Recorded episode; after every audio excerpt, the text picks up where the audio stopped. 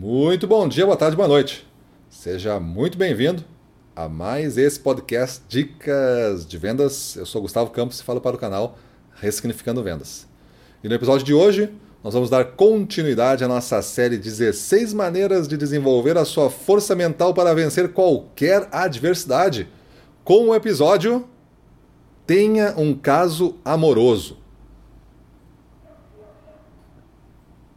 O silêncio proposital é para ver o quanto você pensa coisa errada.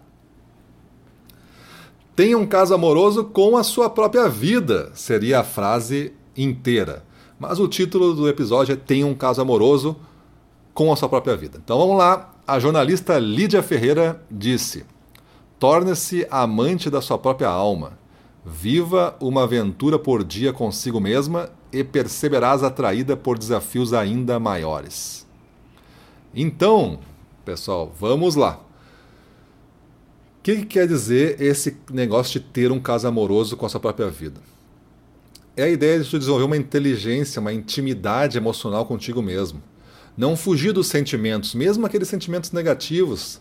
Saiba quando é hora de pedir ajuda, se você não deu conta né, deles. Eu tenho um passo a passo aqui para lidar. Né? Inicia.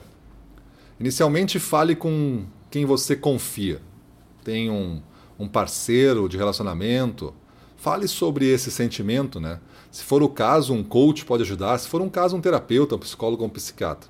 Mas tudo se for o caso. Acho que antes de ir para um nível de auxílio profissional, você pode ter essa conversa com você mesmo primeiro.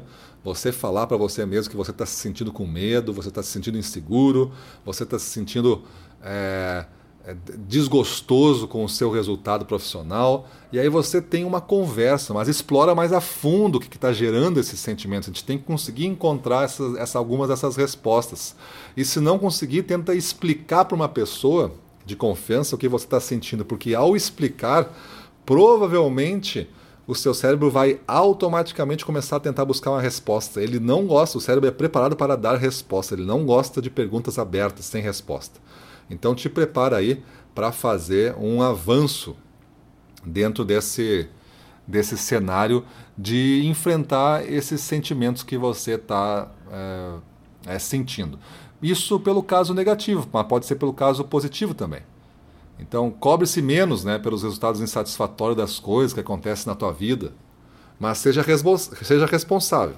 Te cobra menos, porque coisas erradas, coisas que não deram certo, é, frustrações vão acontecer, mas te cobra menos, mas assume a responsabilidade disso e age para fazer uma segunda alternativa. Reescreve a situação. Então, cobra-se menos pelas coisas que você não controla, mas que acontecem com você e com todos os habitantes da Terra, né? Isso pode acontecer com outras pessoas? Tu te pergunta. Se sim, não se culpe ou não se vitimize. Se pode acontecer com todos isso, ah, vamos dizer que arranhou o carro. Ah, é uma coisa chata, é uma coisa. Não tem ali, ninguém viu quem foi. Uma coisa chata aconteceu. Pode acontecer com outras pessoas? Pode. Então, para que ficar o resto dos meus dias pelo próximo mês lamentando a falta de sorte que o meu carro foi é, arranhado por alguma situação? Pensa bem, não me parece ser. Tu já teve o prejuízo do arranhão. Não me parece ter que ampliar esse prejuízo vai fazer com que o arranhão suma. Então é a hora de aceitar isso. Foi uma coisa ruim, foi uma coisa que gerou prejuízo e agora vou ter que resolver e beleza, e vamos fazer outro dia, vamos crescer para conseguir o tal do dinheiro para conseguir arrumar esse arranhão. Pensar sempre na linha de cima, né? O faturamento, a conquista, o ganho, o bônus, o prêmio, a meta. Vamos olhar para isso, porque isso faz com que tu enfrente mais facilmente essas pequenas coisas do dia que nos aborrecem. Eu gosto de acreditar que as coisas acontecem conosco pela razão de nos preparar para a grande conquista que vem pela frente. Então, se acontece alguma coisa, é para me fortalecer. É um treino. Ah, ah, existe uma, uma resposta da vida para os passos que eu dei. E essa resposta da vida vai me apresentar coisas que eu vou me preparando para as subidas mais altas. Então, se tu quer aprender isso, isso e aquilo, estará pronto para enxergar a grande conquista. Então, pensa bem, o que, que seria o isso? O que, que seria o aquilo, né? Então eu tenho que aprender isso, isso e aquilo. Beleza, aprendi três coisas.